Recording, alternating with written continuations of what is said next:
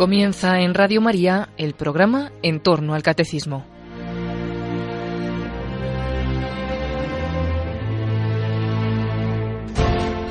Como complemento a las catequesis sobre el Espíritu Santo que el padre Luis Fernando de Prada está exponiendo en su programa sobre el Catecismo de la Iglesia Católica, les estamos ofreciendo durante varios sábados unas reflexiones grabadas hace algunos años por el padre jesuita Luis María Mendizábal sobre el Espíritu Santo que Cristo nos quiere comunicar a todos.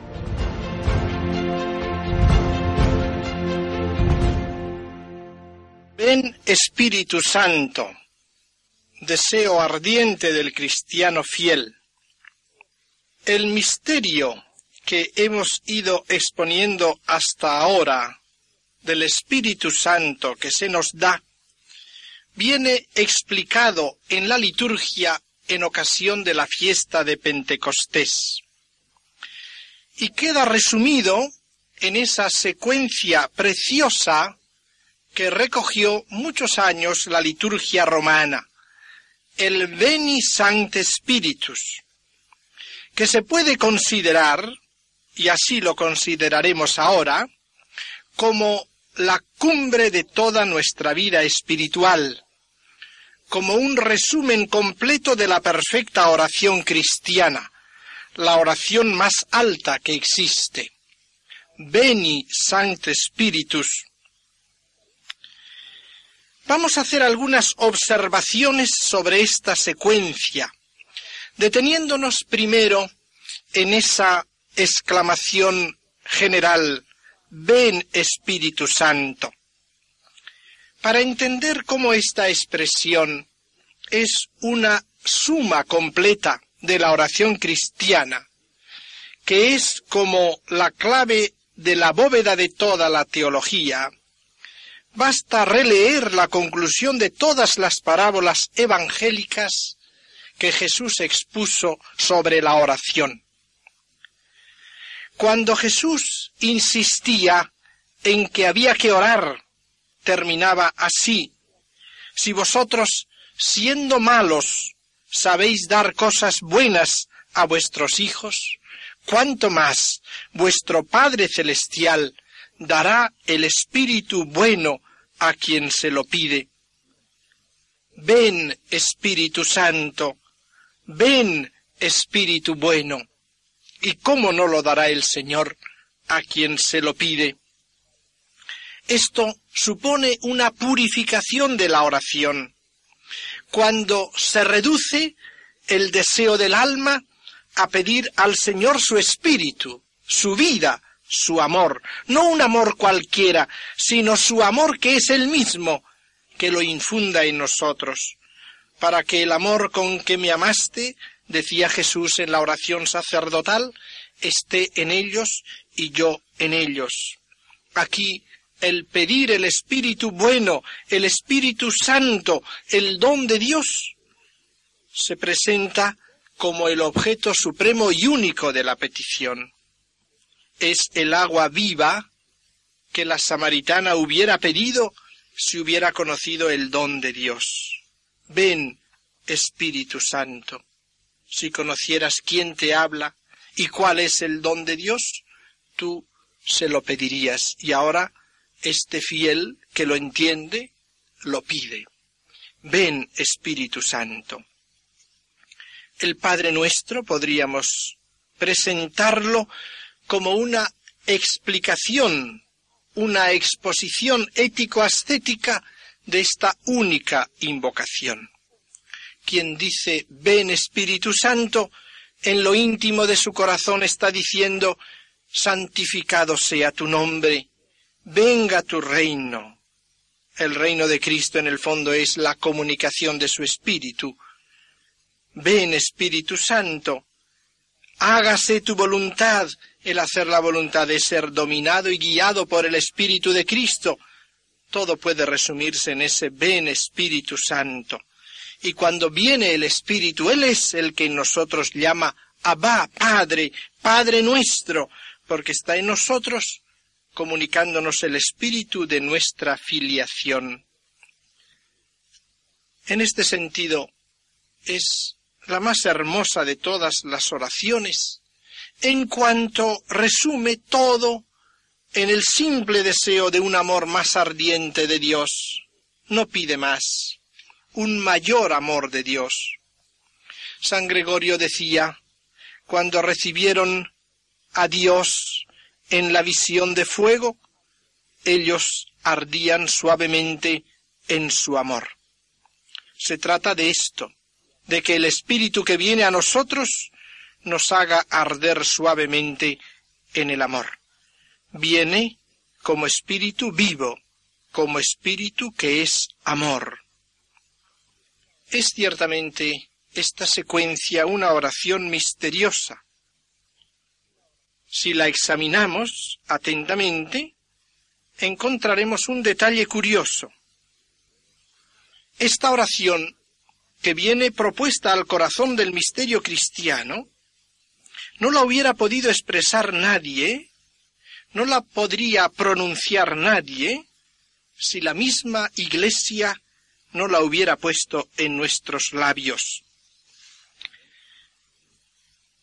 En ella notamos que las expresiones parecen imperativas. Ven Espíritu Santo. Y sin embargo, la realidad es que es una súplica muy humilde y no obstante lleva la característica sorprendente de un tono imperativo. Procede de un corazón muy humilde y sin embargo vuelve a repetir lava lo que está sucio, sana lo que está herido, riega lo que está seco, siempre en un tono imperativo, dirigido directamente al espíritu. Y sin embargo es innegable que junto a esta tonalidad es profundamente humilde. La petición en su tonalidad parece como una orden por la seguridad que tiene en su petición. Es una petición absolutamente confiada. Está hecha en el nombre del Señor. Es también curioso que en esta secuencia no se pide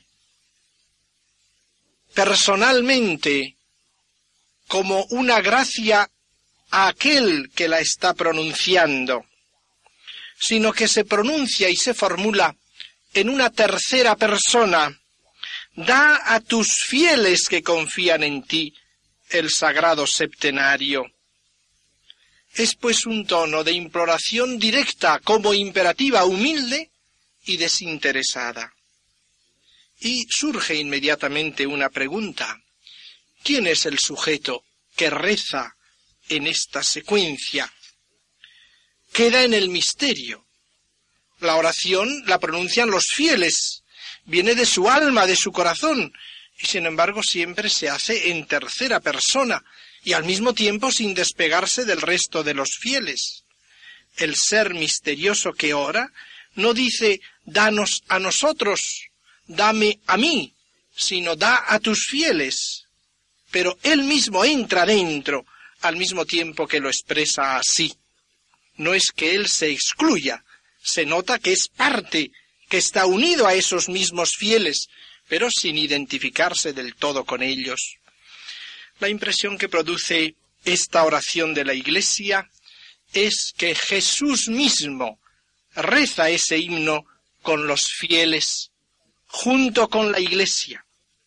Quizás ninguna oración nos toma fundamentalmente tan unidos entre nosotros y con Cristo. Aquí desaparece el yo, desaparece la separación de los demás y desaparece la separación con Cristo. Todos unidos con Cristo. En el orden sacerdotal de nuestra identificación con Cristo, quizás ninguna otra oración se presenta tan íntimamente hecha en el nombre de Jesús, en la fuerza de Jesús. La voz de Jesús es la que resuena en nuestros labios, la que pide la coronación espiritual de su obra en nosotros. La obra de Jesús mismo, que ha comenzado la obra de la santificación. Y en nosotros, con María, Madre de Jesús, como los apóstoles en el cenáculo, pide la consumación de la obra que ha empezado. Quiere que lleguemos a ser cristianos perfectos, que seamos Jesús en el sentido pleno de la palabra. Esta coronación de la obra de Cristo, Él mismo la pide en nosotros. Ven, Espíritu Santo, como condensación de su oración sacerdotal, en la que pedía el Espíritu Santo para nosotros, porque precisamente por la venida del Espíritu y en la venida del Espíritu es cuando más perfectamente nosotros somos uno en Jesús y Jesús en nosotros. El Espíritu que habita en nosotros realiza la unión total. Por eso Jesús no viene nombrado en la secuencia, no se pide por Cristo, porque Él es el que la pronuncia como cabeza de sus fieles. Él es el que pide en nosotros. Por otra parte, la inspiración de esta oración viene del mismo Espíritu Santo en nosotros. Es Él el que inspira esta oración. Es Él el que por el ministerio de la Iglesia la pone en nuestros labios. Y el Espíritu y la esposa digan, ven, y el que lo oye diga, ven, Espíritu Santo el espíritu y la esposa, y el que lo oye es el fiel unido a ellos. La inspiración es del mismo Espíritu Santo. Qué gran confianza tiene que inspirarnos esa convicción.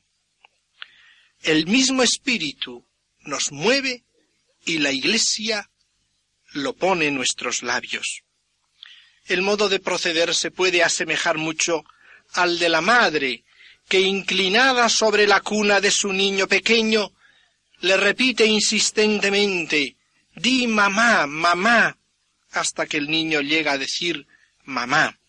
Es el espíritu el que inspira, el que repite en el fondo del corazón, ven Espíritu Santo, hasta que el hombre cae en la cuenta y llegado ya ese deseo y transformado en ese sentido en Cristo, repite por su parte, ven Espíritu Santo. Le damos pues nuestro corazón, nuestro tiempo, nuestro recogimiento. Tenemos que abandonarnos a ese deseo indefinido que el Espíritu Santo infunde en nuestro corazón. El que tiene sed, que venga. El que quiera, que pida esta agua de vida que se le dará gratis, dice el Señor.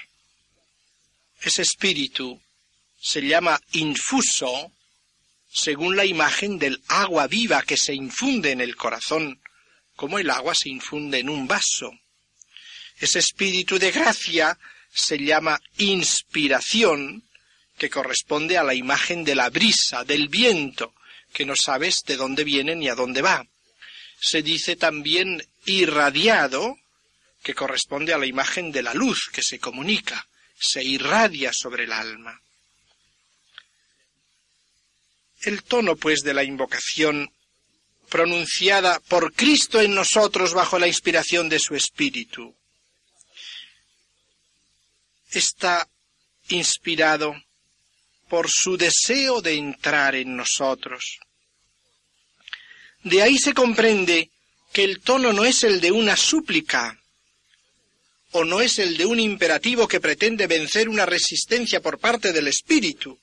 Ven Espíritu Santo, como si la resistencia estuviera en él, que tiene dificultad en acercarse, como si uno quisiera violentarlo a entrar. No, no, no movemos al Espíritu Santo, sino Él es el que está invitándonos a llamarlo es una invocación más bien de acogida, acoger al Espíritu. Es abrir la puerta del corazón a la llamada del Espíritu que espontáneamente desea venir al alma. El Espíritu inspira donde quiere y no sabes de dónde viene ni a dónde va. Es el espíritu mismo el que está llamando a la puerta del alma. Y la actitud del alma no es la de vencer la resistencia del Espíritu Santo, sino la de abrir sus puertas a quien le está llamando, diciéndole, entra, Espíritu Santo, tú que estabas llamando, ven, quito ya todos mis obstáculos, porque Él está llamando a la puerta.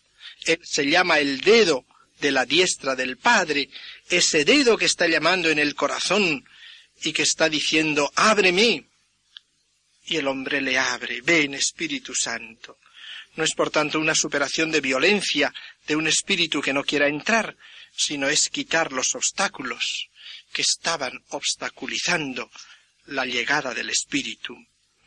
Podríamos tener la imagen del joven que está perezosamente en la cama, en una habitación cargada, con el aire enrarecido ya, contaminado, en una habitación que tiene grandes ventanales que dan a un jardín maravilloso, y esos ventanales están cerrados, y esas persianas están cerradas, y él está a la mañana perezosamente acurrucado, y el jardín y el oxígeno y el perfume de las flores y el canto de los pájaros llaman a los ventanales, y la luz se mete por los resquicios de las ventanas, y él acurrucado en su cama perezosamente, dice desde ella, entra, primavera, entra.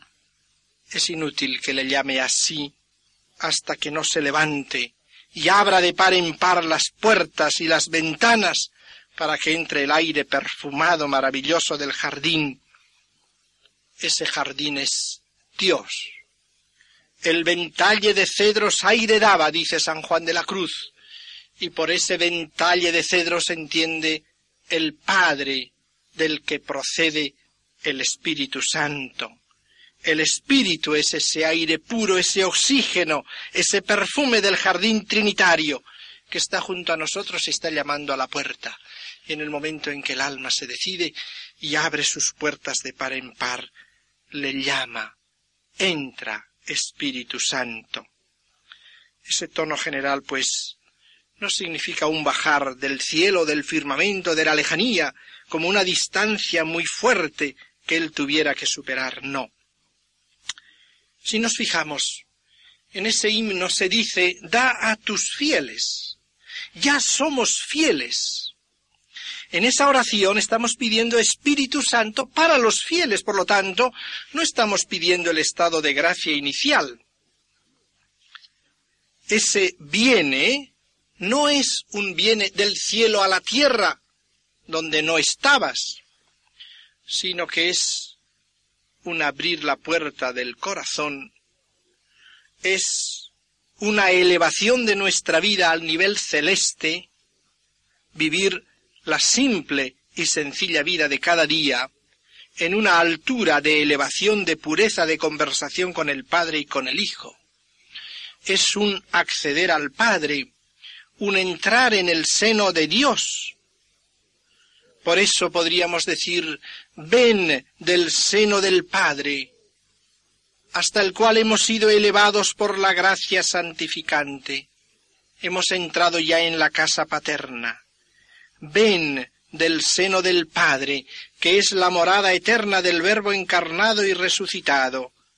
Ven del seno del Padre a mi corazón a mi corazón que está también en el seno del Padre. La expresión, pues, viene a poderse explicar de esta manera. El Espíritu está en el Padre, está en Cristo. El Espíritu nos lo envía el corazón de Cristo, procede del Padre y del Hijo, está en el seno del Padre y del Hijo. Nosotros, elevados por la gracia a ser hermanos de Cristo, una vez que hemos entrado en su familia, encontramos el Espíritu en el seno del Padre, en el seno de Cristo, y le abrimos nuestros brazos y le extendemos nuestras manos y le decimos, como a un niño que está en los brazos de su madre se le invita a venir, ven a mis brazos, ven Espíritu Santo, como algo que me corresponde en este nivel al que me ha elevado la gracia, Ven como coronación de esa misma vida de gracia que se me ha concedido. ven de los brazos del Padre a los míos, ven del corazón de Cristo al mío, porque el mío es ya el corazón mismo de Cristo. Por eso, viniendo a mi corazón, no sales del corazón de Cristo. Ven a mí, soy de la familia, ya he quitado los obstáculos, ahora extiendo mis brazos y no tengo más ilusión que la de recibirte en mi corazón. Y así es en realidad. Hemos llegado a un desarrollo progresivo de la gracia santificante la cumbre de ese desarrollo de la caridad y de la gracia tiene que realizarla en nosotros el Espíritu Santo, por una presencia especial suya. Y cuando el alma va madurando y disponiéndose a esa coronación, es cuando toda ella se convierte en unos brazos abiertos, en una invocación constante, en un deseo ardiente de que se corone la obra de Cristo y es Cristo en nosotros, el corazón de Cristo en nosotros, el que está llamando al Espíritu Santo para que corone esa obra, para que del seno del Padre venga al nuestro. Así, a través de esa venida del Espíritu Santo a nosotros, Jesucristo también viene a nosotros de un modo particularísimo, no ya por aquellos actos más o menos exteriores que consideramos en su vida cuando convivía con los apóstoles, sino por la operación divina del Espíritu Santo que está en nosotros.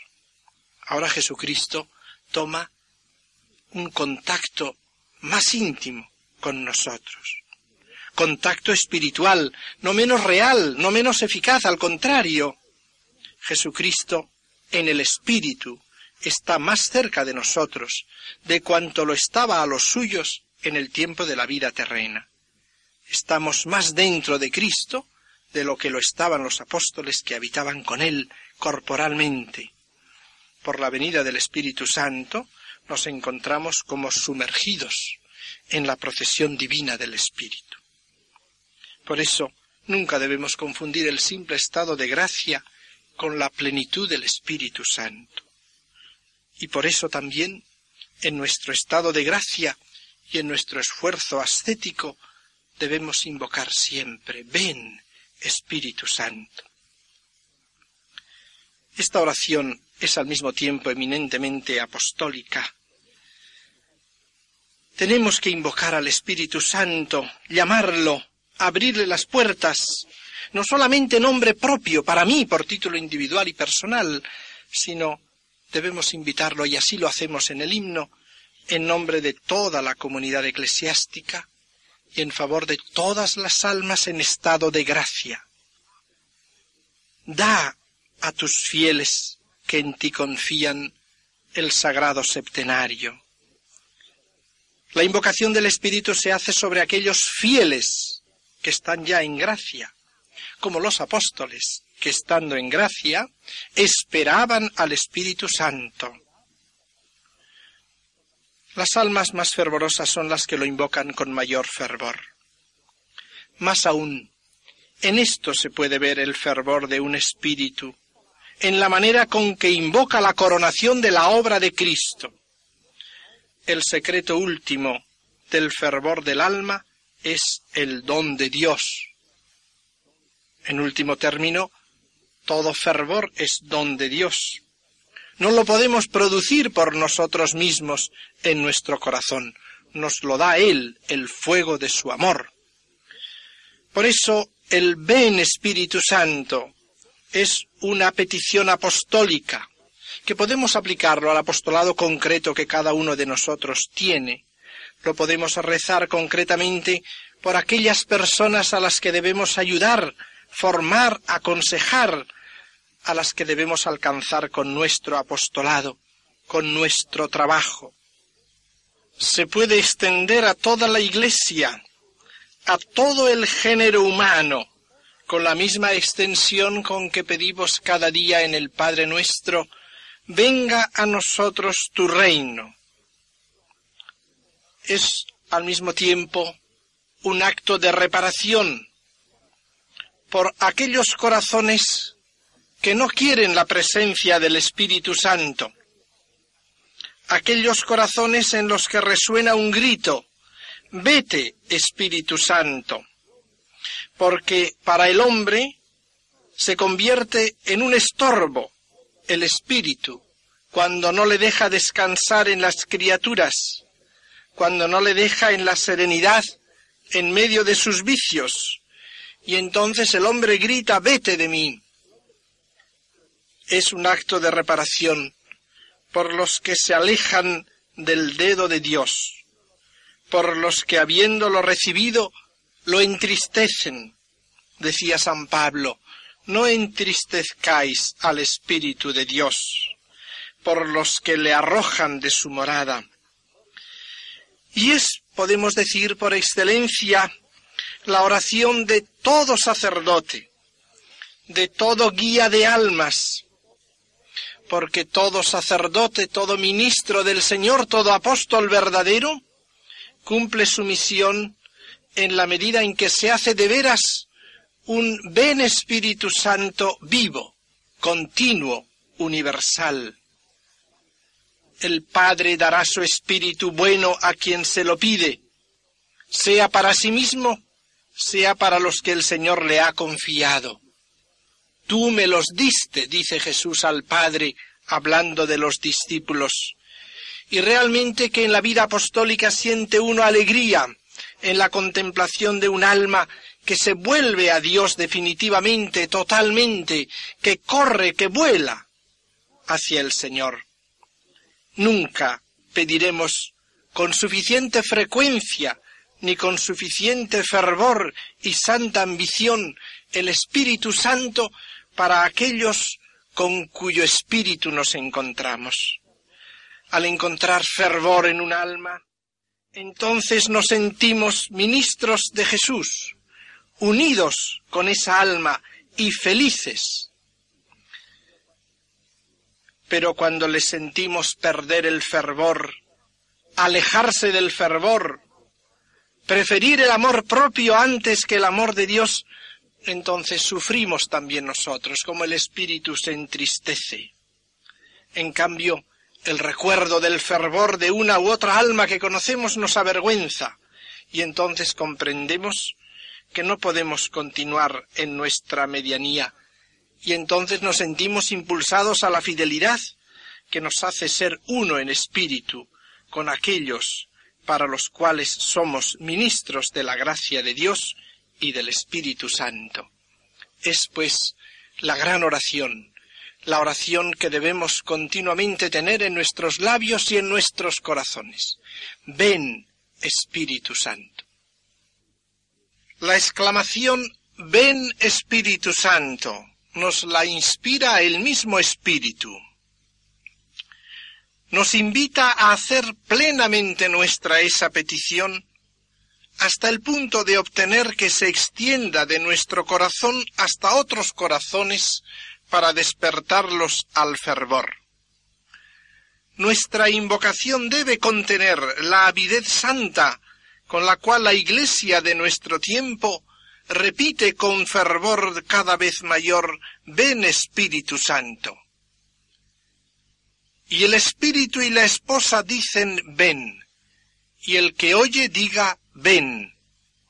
Y ha sido Juan Pablo II el que en su primera encíclica como vicario de Cristo y cabeza visible de la Iglesia, haciéndose portavoz del fervor e insistencia de la Iglesia misma, nos ha comunicado este grito induciéndonos a acompañarle en él.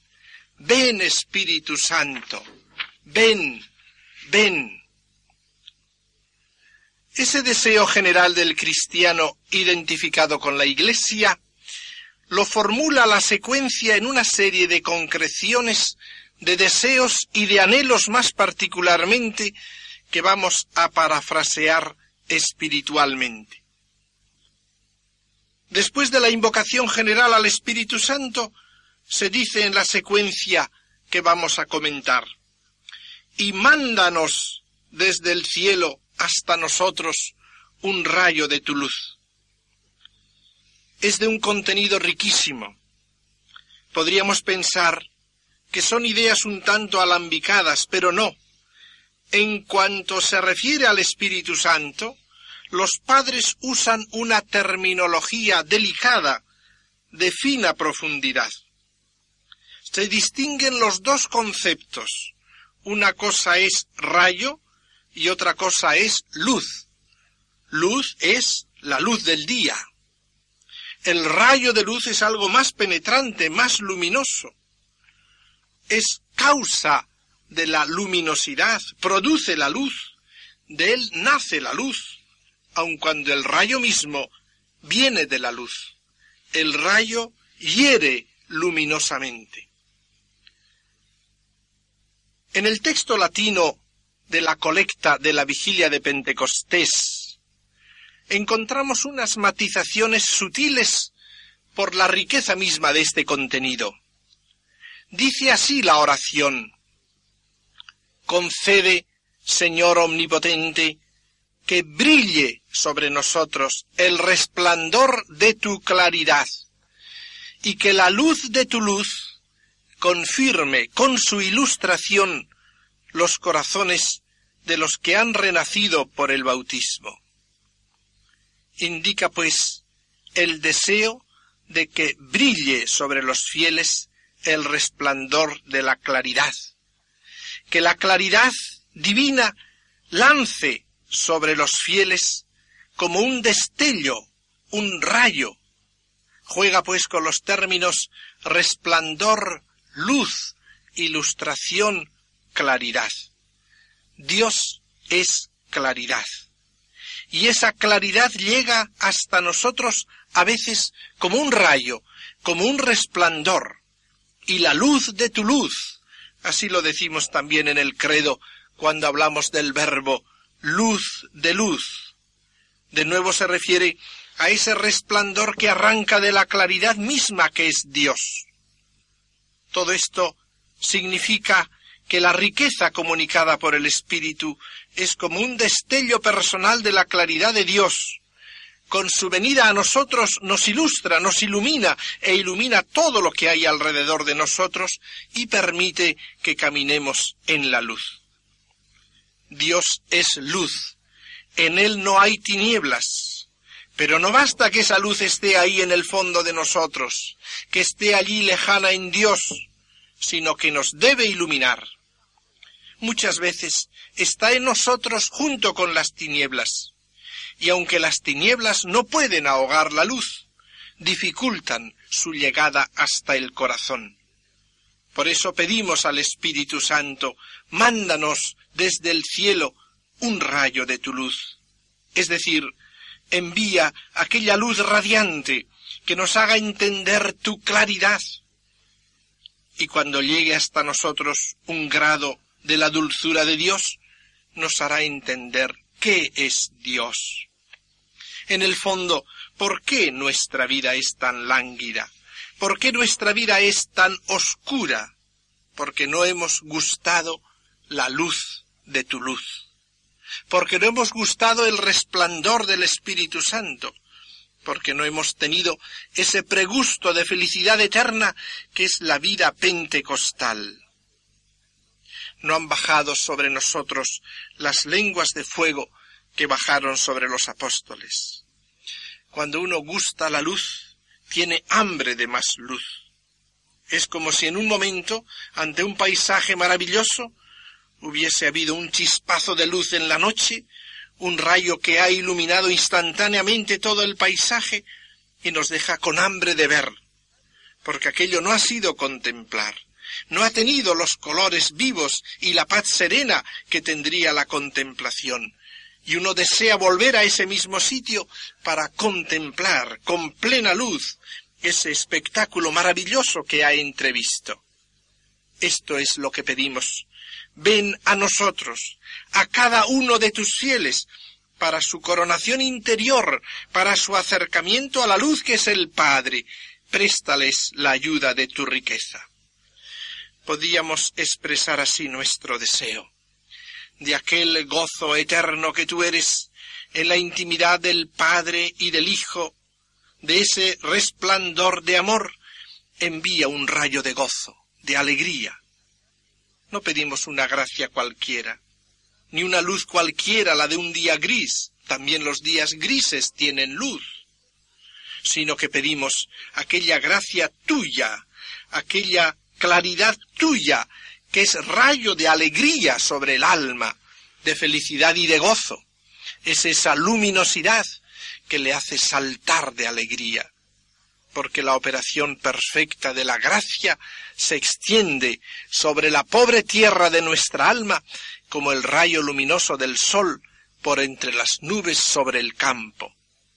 Y esto lo pedimos después de interminables jornadas grises, con el mismo afán con que en medio de un invierno implacable, tras interminables días nublados y lluviosos, se pide que salga un rayo de sol. Hemos tenido también luz todo el invierno, pero el campesino clama ¿cuándo saldrá el sol? Esto es lo que pedimos. Haz brillar ya el sol en nuestra alma, en esa aridez, jornada gris de nuestra existencia. Vivimos a la luz del día. El día es día, pero es una vida gris y deseamos la venida del Espíritu Santo que nos ilumine y nos envíe un rayo de luz. San Pablo lo expresaba en su carta a los Corintios. Dios que dijo, brille la luz del seno de las tinieblas. Él mismo ha brillado en nuestros corazones para que iluminemos el conocimiento del resplandor divino que se refleja en el rostro de Cristo Jesús. Esto es lo que pedimos, la gracia perfecta, que entreabre al corazón humano el sentimiento vivo de la bondad y amabilidad divina.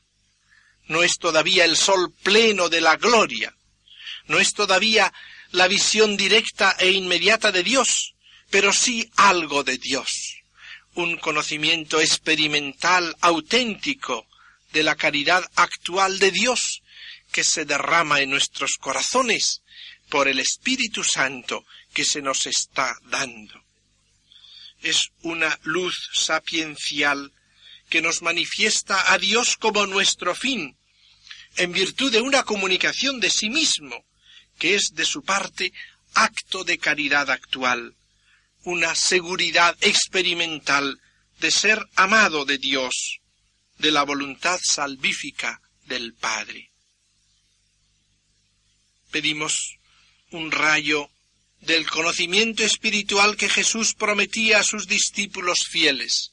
Lo veréis. Por fulgurante que parezca aquí abajo ese rayo, no es más que una sombra de Dios.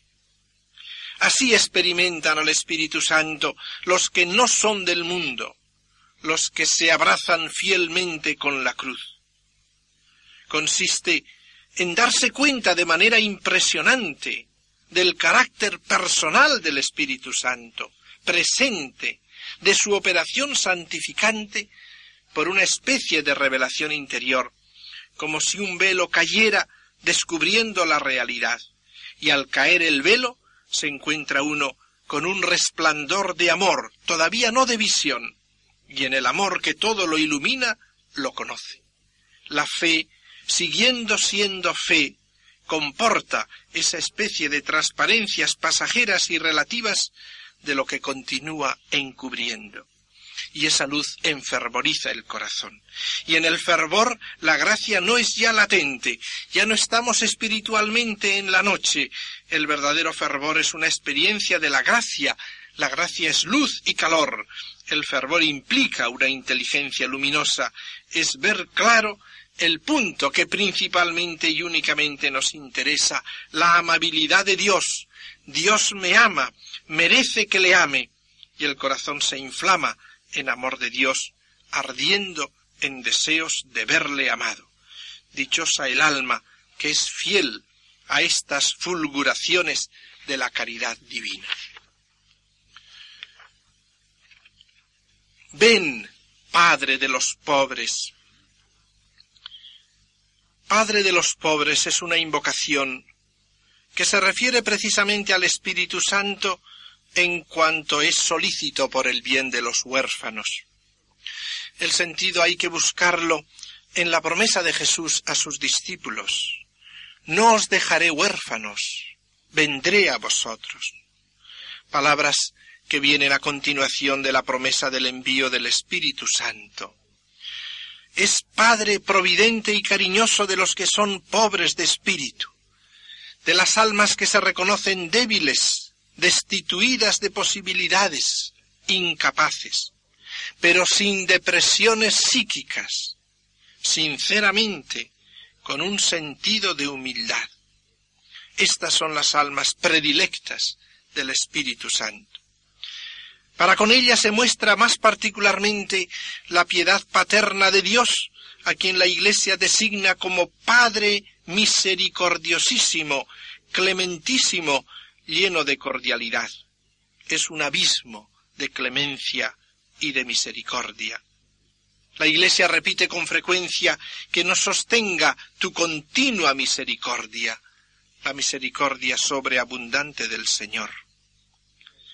Es pues como el complemento y la cumbre de aquella bienaventuranza dirigida a los pobres. Bienaventurados los pobres de espíritu, porque de ellos es el reino de los cielos. Bienaventurados los pobres de espíritu, porque el Espíritu Santo será su Padre. El premio que se les va a dar es el Espíritu Santo. Pero el Espíritu Santo se dice Padre de los pobres, en un sentido mucho más profundo, en cuanto que ese sentimiento de pobreza del alma es fruto del Espíritu Santo. Si no hay Espíritu Santo, no existe esa actitud. Uno de los errores que nos persiguen hoy es el de confundir simplemente a los pobres de espíritu con los sociológicamente pobres. El pobre sociológico puede ser pobre de espíritu y puede no serlo. El que se gloría de su pobreza, el que pone su confianza en su vinculación a otros, en la protesta agitada, ese no tiene el sentido del pobre evangélico. Es verdad que la pobreza de espíritu no quiere decir resignación pasiva y fatalista, pero la actuación misma diligente y eficaz por superar condiciones inhumanas e injustas no es soberbia en el que está lleno del espíritu, no es prepotente, actúa como debe actuar, pero manteniendo el sentido íntimo de pobreza del alma, de necesidad de Dios, con certeza de la propia impotencia. Esta postura evangélica es muy difícil, es fruto del Espíritu Santo dentro de nosotros. El alma tocada por el Espíritu es precisamente la que se siente pobre. Otros se sienten soberbios, satisfechos de sí mismos.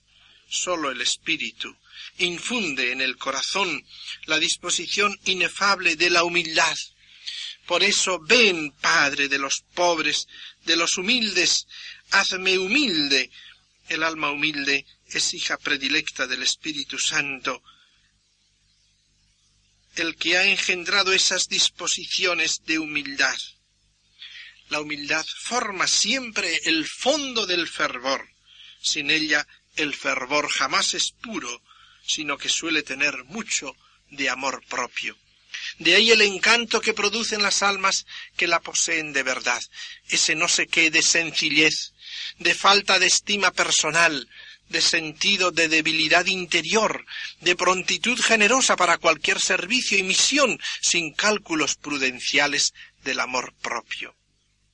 El mismo espíritu forma, pues, en los corazones la pobreza espiritual, el sentido de necesidad de Dios, el hambre y sed de la justicia, los deseos ardientes del tesoro divino, porque para ellos el único tesoro es Dios y le buscan con verdadera ansia. El Espíritu Santo aleja el sentido de complacencia en sí mismo y de vana satisfacción. Pobreza que no tiene nada que ver con lo que puede ser un complejo de inferioridad. Al contrario, puede ser su curación. La pobreza de espíritu está en el polo opuesto de la actitud histérica. Esta actitud es la que brota de llevar de mala gana el no poder hacer un buen papel. Y de ahí nace una falsedad en la cual va involucrándose a sí mismo y va buscando otras líneas de apariencia para llamar la atención.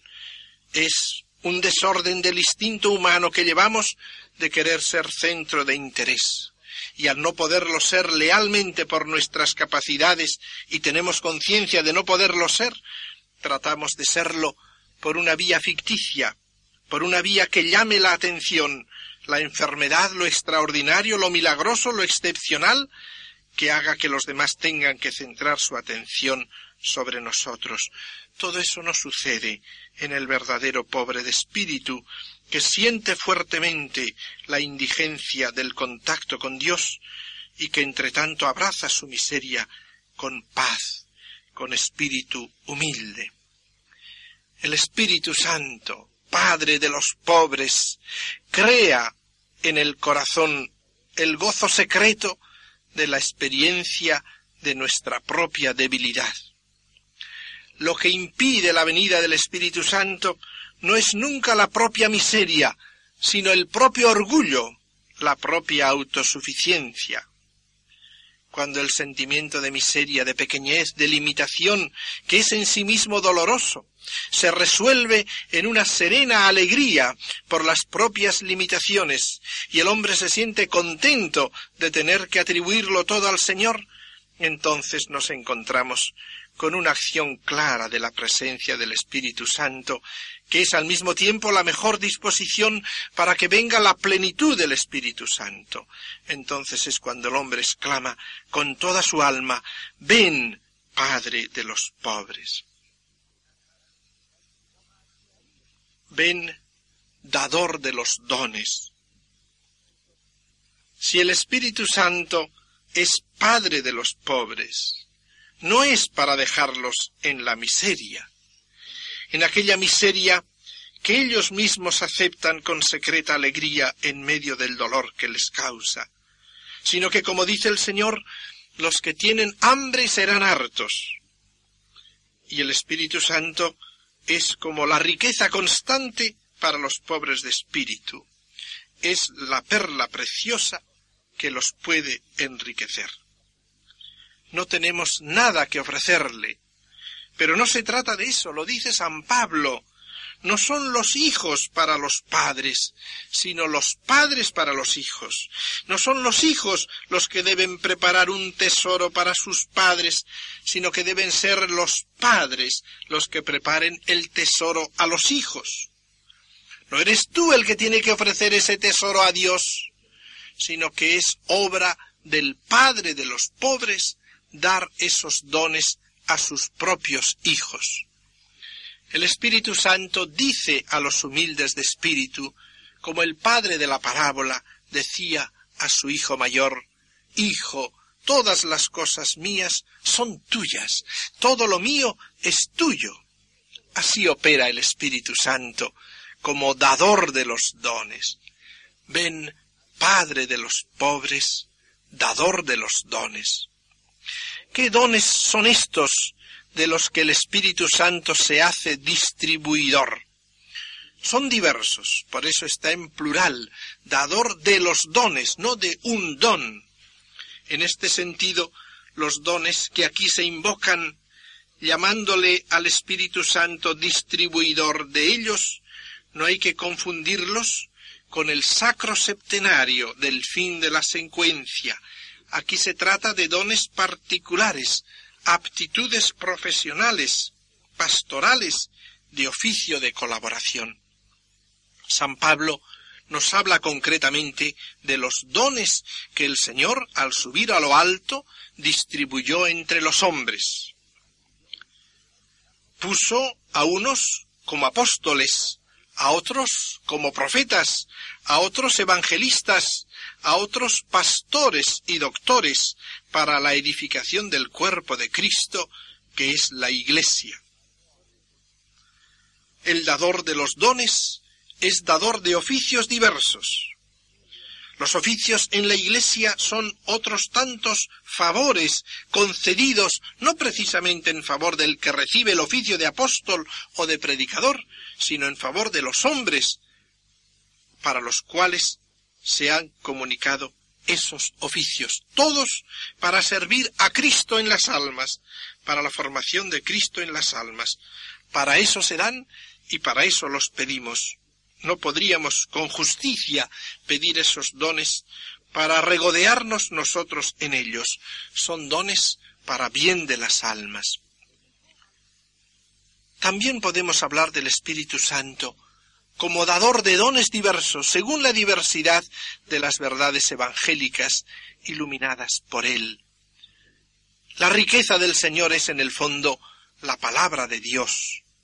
Los dones que nos trae son las riquezas del corazón de Cristo. Ahora bien, las riquezas que Él mismo ha manifestado en el Evangelio, y según la diversidad de ellas, así son también diversos los dones del Señor, testimoniados interiormente y comunicados en relación con aquella verdad que el Señor particularmente pretende comunicarnos a nosotros. Tenemos necesidad de muchos dones para nuestro trabajo personal de santificación y también para ayudar a los demás en su salvación, para edificación del cuerpo de Cristo. Por eso, sintiéndonos pobres, tenemos que pedir, ven, dador de los dones. ¿Cuántas veces hemos observado esto en la ayuda espiritual de las almas que el Señor nos confía en nuestro trabajo apostólico? ¿Cuántas veces tenemos la impresión de que tendríamos que estar mucho más dotados de lo que estamos, tendríamos que ser mucho más ingeniosos para hacer el bien. Siente uno que no le responden sus fuerzas, se encuentra en la ansiedad de no saber qué camino tomar. Es nuestra pobreza. Y ahí está precisamente el dador de los dones que quiere enriquecernos. Cuando estamos en verdadero fervor, llevamos en nosotros al dador de esos dones que nos serían necesarios para hacer el bien. Viene para enriquecernos con ellos. Por eso el deseo del alma en esa actitud pentecostal es ven dador de los dones. Necesito, soy pobre, ven con tus riquezas. ¿Cuántas veces hemos podido experimentar humildemente que el fervor hace maravillas, que cuando estamos entonados, cuando podemos decir desde el fondo del corazón y vibrando nuestro corazón lo que transmitimos del Evangelio, que el fervor quita los obstáculos que se presentan, que el fervor es genial, que transforma las almas. No lo experimentamos así continuamente cuando encontramos almas fervorosas, que parece que se multiplican apostólicamente. Parece que encuentran una fecundidad de recursos para hacer amar a Cristo. Parece que encuentran medios con que comunicar el calor, comunican entusiasmo, que es lo que nos está faltando en esta vida, el entusiasmo por Cristo, el fervor interior. Estamos acomplejados tantas veces. Parece que no podemos ni hablar de Cristo, porque enseguida nos van a decir al oído que somos triunfalistas, que la situación es fatal, que no se puede hablar de esa manera, que las cosas son complejas, muy complicadas, y nos estamos involucrando tanto en nuestra vida que ya no nos atrevemos ni a hablar de Jesús, sino que todo tiene que ser seguir el carácter humano, para que lo tomen como una preevangelización y nos coge la muerte sin haber declarado ni un solo artículo del credo. Ven, dador de los dones. No podemos excusarnos, no podemos cruzarnos de brazos, quedarnos tan contentos con esas excusas que no nos justifican ante el Señor el no haber empleado a fondo todos los recursos que nos había dado. Vemos al apóstol actuando con su fervor día y noche. Como él mismo decía en su despedida en Éfeso, no he cesado durante estos tres años de exhortar personalmente a cada uno de vosotros. Yo he cumplido mi misión, la comunicación del mensaje de Cristo, con muchísimos sufrimientos, persecuciones de fuera y de dentro, pero nunca me he avergonzado del Evangelio. Así tenemos que estar llenos de los dones del Espíritu Santo en nuestra pobreza sustancial, pero hemos de hacerlo con entusiasmo. Podemos también aquí pedir que en cada uno de aquellos oficios que el Señor nos ha concedido tengamos la plenitud de la caridad y del amor. Toda nuestra actividad apostólica, sea cual fuere, apóstol, doctor, evangelista, todas ellas tenemos que ejercitarlas con la fuerza del supremo amor de Cristo. Por eso, el pedir vendador de los dones quiere decir que le pedimos que nos dé esos dones y nos dé la unión y amor de Cristo que es necesaria para su buen funcionamiento. Más que detallar, pues, los dones que necesitamos y esperamos de Él, cosa que ciertamente podemos hacer y puede ser muchas veces materia de nuestra oración, pidamos que se dé a nuestro corazón el dador de todos los dones adquiridos para nosotros por la sangre preciosa del Redentor. Y pidamos al dador de los dones la caridad, coronación y principio de todos los dones. Dejémosle la discreción de proveer para nosotros nuestro equipo apostólico, con el que respondamos lo mejor posible a las circunstancias reales en que nos hallemos. Y el Espíritu Santo pondrá en nosotros más y mejor de cuanto osaríamos pedir. El don por excelencia que contiene la verdadera y total riqueza es el talento de saber agradar al Señor en todo, de ser fieles a Cristo, de escuchar siempre su voz, el talento de hacerle resplandecer en torno a nosotros, en una palabra, la gracia en todas sus formas, es el talento de entregarnos a Él, ponernos a su disposición, realizar el gran don de nosotros mismos a Dios, raíz de todo lo demás.